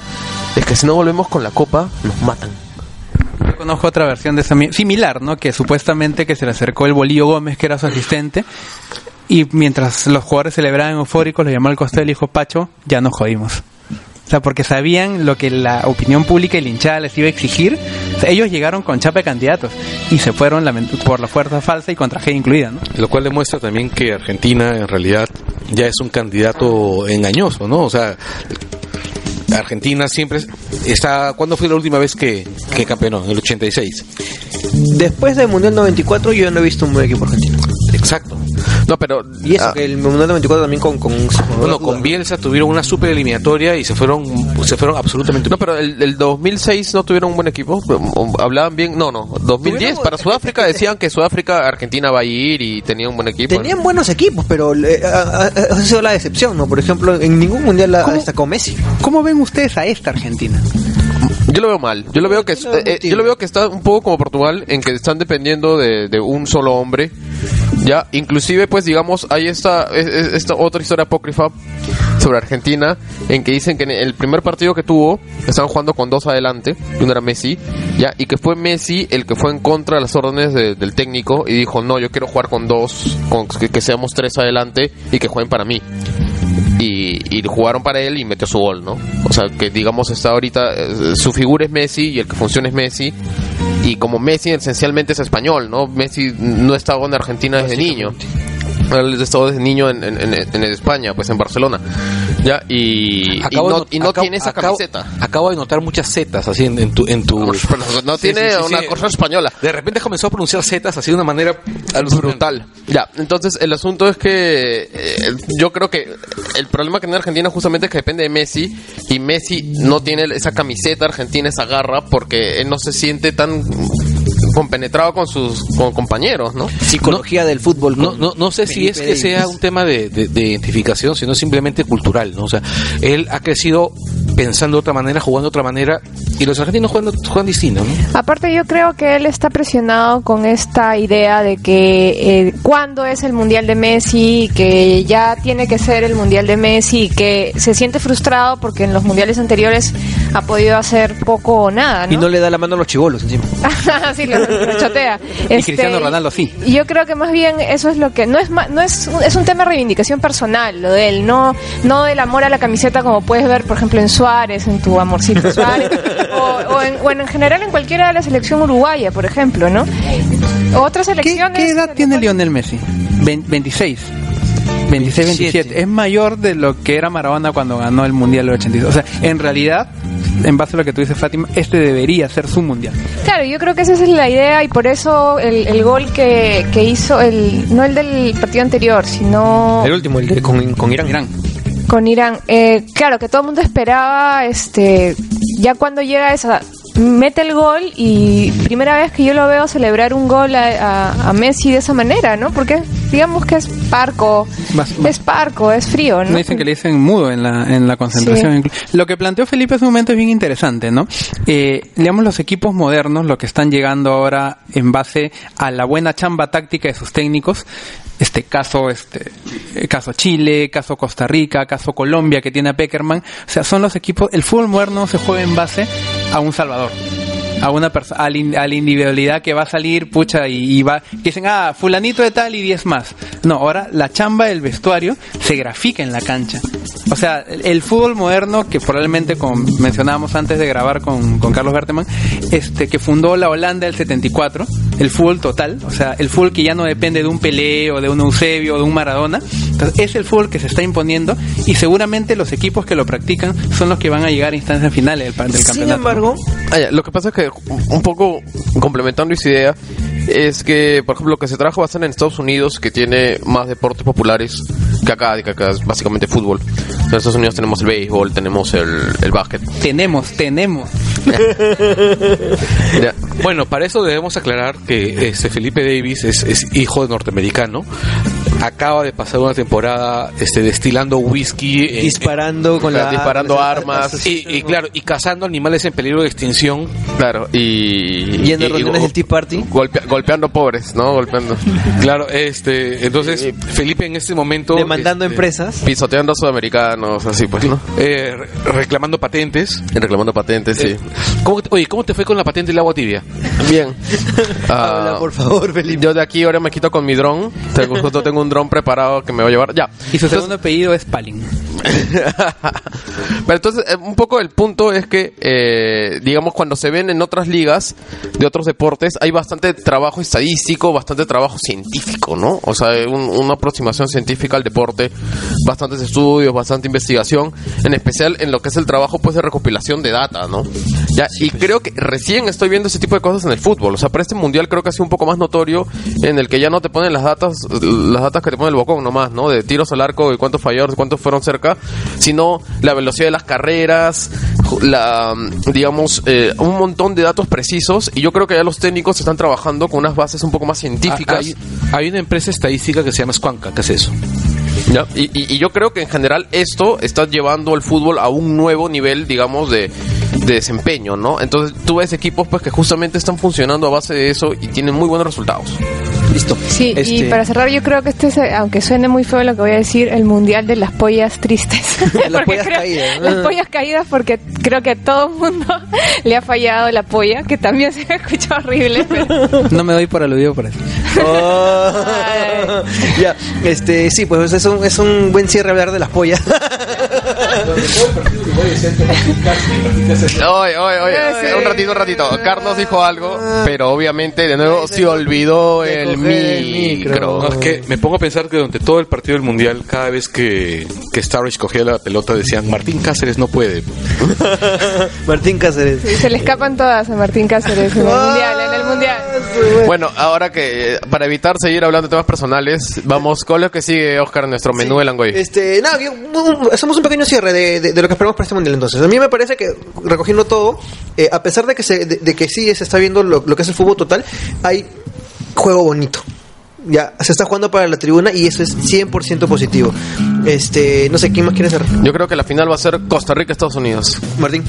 Nada, cor- este, lo que tú dices, o sea, en realidad lo paja es que los equipos, de los más pintados hasta los más chiquitos, se están proponiendo. Están jugando más en la cancha rival que en la suya y eso es paja. o sea, es Fátima. importante. Sí, eh, yo también eh, creo que la final va a estar este entre Alemania, Holanda, por ahí se cuela algún sudamericano. Eh, y sí, uno de los mejores mundiales que yo recuerdo y que más he disfrutado. Carlos Berteme. Dos cosas. Es, uno es, eh, por cómo están las cosas, Brasil y Uruguay se van a enfrentar posiblemente en octavos. Octavos o en cuartos. Va a ser divertidísimo. Exacto, va a ser divertidísimo. Yo imagino que en este momento los, los brasileños ya deben estar tomando su tecito de, de tilo. O sea, el haber, el haber colocado a, a- a Uruguay en el mismo grupo con Inglaterra e Italia eh, no les ha funcionado. Y por otro lado, eh, sí, yo creo que el campeón va a hablar o alto alemán o bajo alemán. Ah, y- y, Uruguay, y Uruguay es muy superior ahorita a Brasil, en mi percepción personal. En este, en este momento, el tema con, con, con Brasil es que si Neymar se resfría, se acabaron, se acabaron, se acabó todo. Y, aún- y aunque ni se resfría, yo creo que digamos de que Brasil está en un mal momento. No, lo que pasa es que Brasil es una mala selección. Sí. Último caso, yo creo que a Brasil le falta magia, ¿no? En comparación, bonito. claro, en comparación con una selección, con la selección ponle tiene- que tuvo a Ronaldo, a Rivaldo, a, a Ronaldinho, esta selección es Neymar y poco más. Por ahí Oscar, pero el resto, William en algunos momentos también. bueno, pero por ejemplo, pero Fred como nueve para Brasil, o sea, a mí no me convence.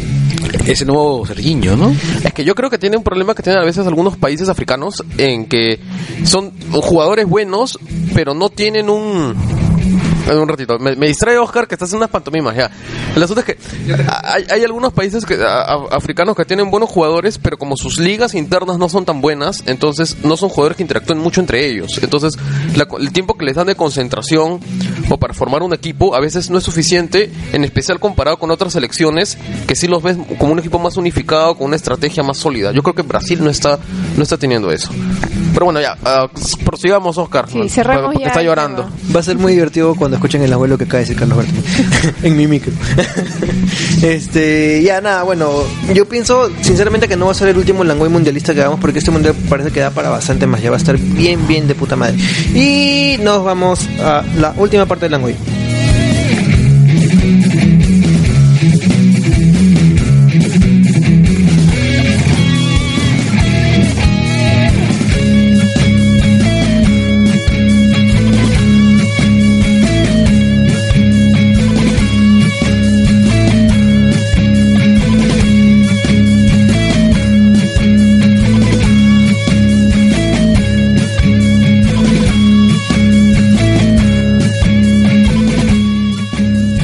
Volvimos a Langoy en la última parte y nos vamos a ir con las recomendaciones. Eh, voy a comenzar yo, este, sigue esto, Fátima.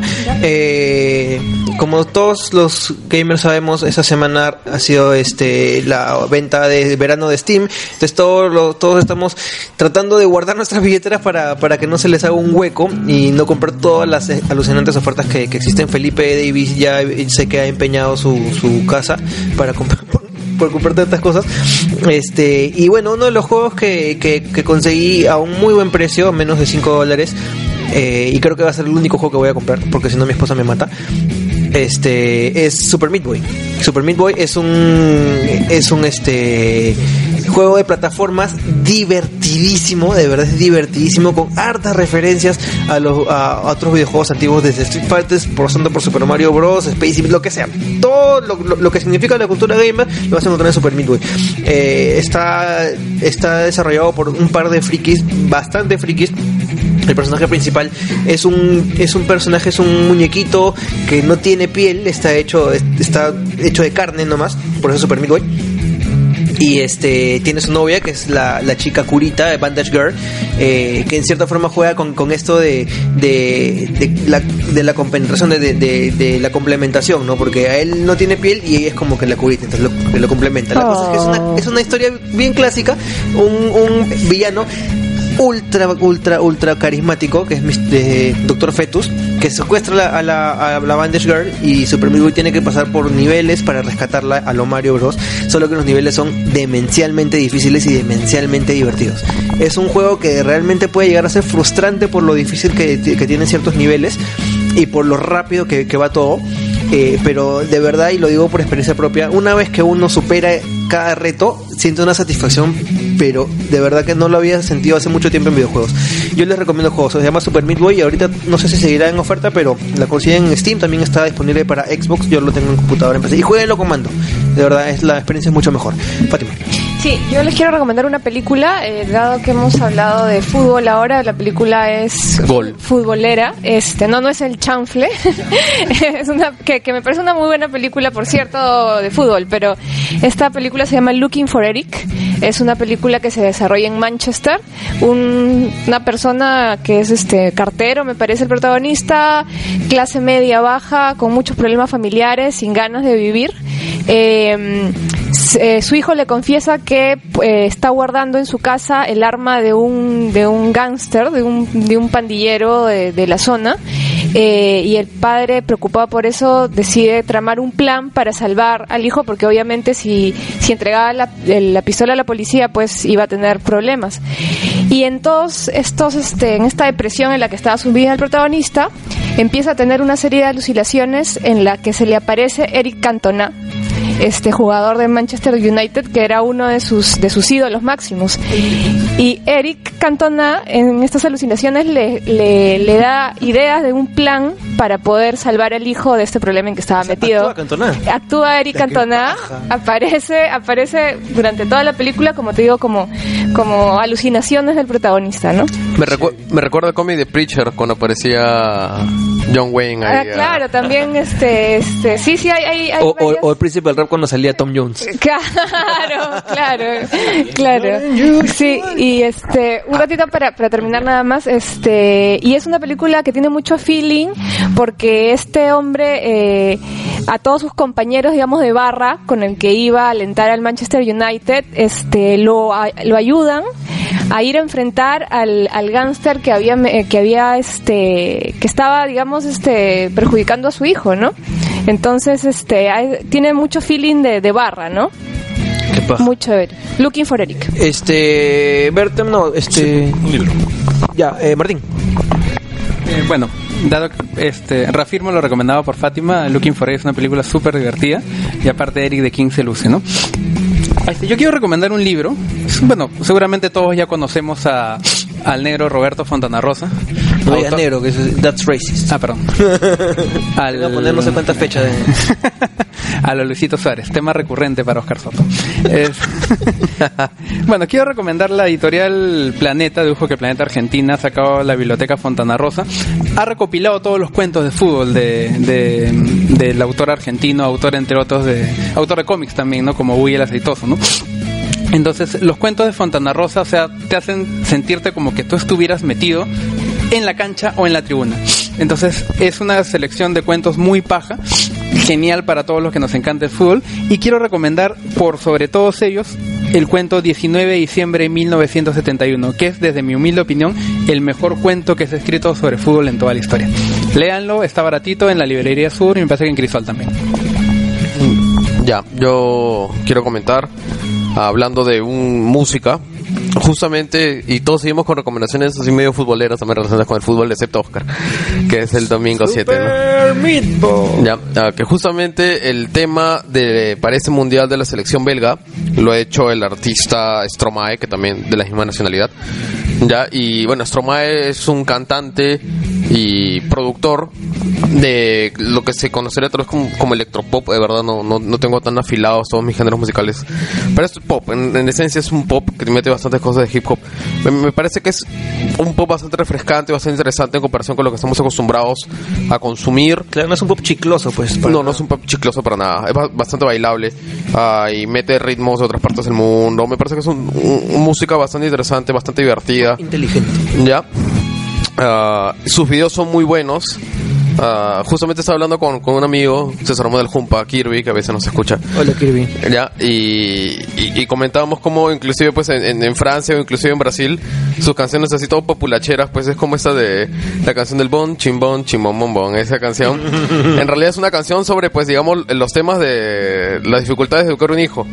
Ya. Claro, no, yo solo quiero educar a mis hijos, ah, pero a veces no me da la plata. Entonces decimos, no como el, el pop así brasilero habla pues sobre el, lo- sobre el sistema educativo y acá tenemos cualquier cosa. Y acá tenemos, tú decides, tú, tú, tú, tú decides. Entonces, pero bueno, en general es artista eh, Stromae, ah, su verdadero nombre es ah, Paul Van Haver.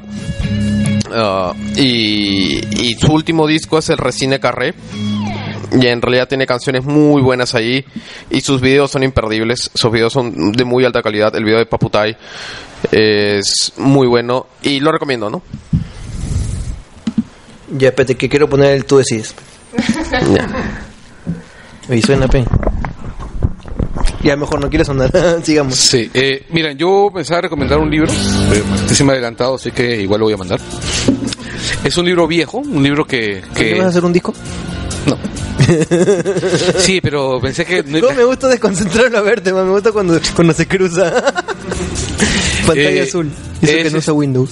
Sí, es un libro viejo de Nick Hornby, es un li- li- libro que tiene algunos años, es un es una novela sobre un hincha acérrimo del Arsenal, un tipo que hace su vida a partir del, del desempeño de su, de su equipo. Hay una película estupenda hecha en los hay dos adaptaciones al cine de este, de este libro, no una una versión bastante fiel con John Cusack con John Cusack, este, donde es, bueno, es, un hincha de- del Arsenal, del Arsenal de los 90, del Bowring Ar- Arsenal. Eh, bueno, la, trama es sobre la última liga que campeona del, sobre la liga del Arsenal del 90. Esa liga que campeona eh, en el último partido jugando contra el Liverpool. Este, Fever Pitch. Fiebre en las gradas. Hay una, una adaptación norteamericana que es realmente despreciable, donde cambian de deporte a, a este eh, deporte extraño, incomprensible que los norteamericanos usaron para, pa- porque no podían entender el cricket. Y este el- y bueno, la novela es la- si bien la, la- la- la película que han pasado por televisión varias veces, por televisión local varias veces, es muy paja, la, la novela es muy chévere. La novela es casi tan buena como mm, Alta Fidelidad. O sea, si ustedes disfrutaron Alta Fidelidad, la película o la novela, Fever Pitch, va a ser un, placer absoluto.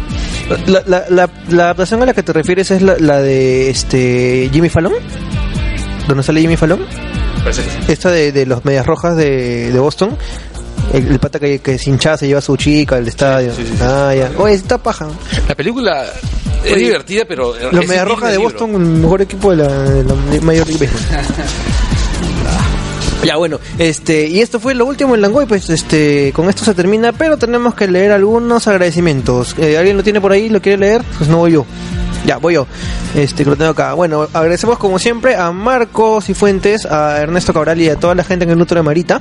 También agradecemos sobremanera a nuestro gran amigo McVicious, eh, que es el eh, con su tienda Tecnostore, que son nuestros sponsors. Eh, te agradecemos a Romy que se lo quiere llevar de, las mechas a, Carlos Berteman porque ya se tienen que ir hace como media hora. este, a Javier Albarracín, a la Morena, Diana Zorrilla, a Terumi Sato y toda la gente de Inventarte, y lo seguiremos agradeciendo. Eh, a Charlie Parra por eh, los temas que nos ha donado para las cortinas del Langoy.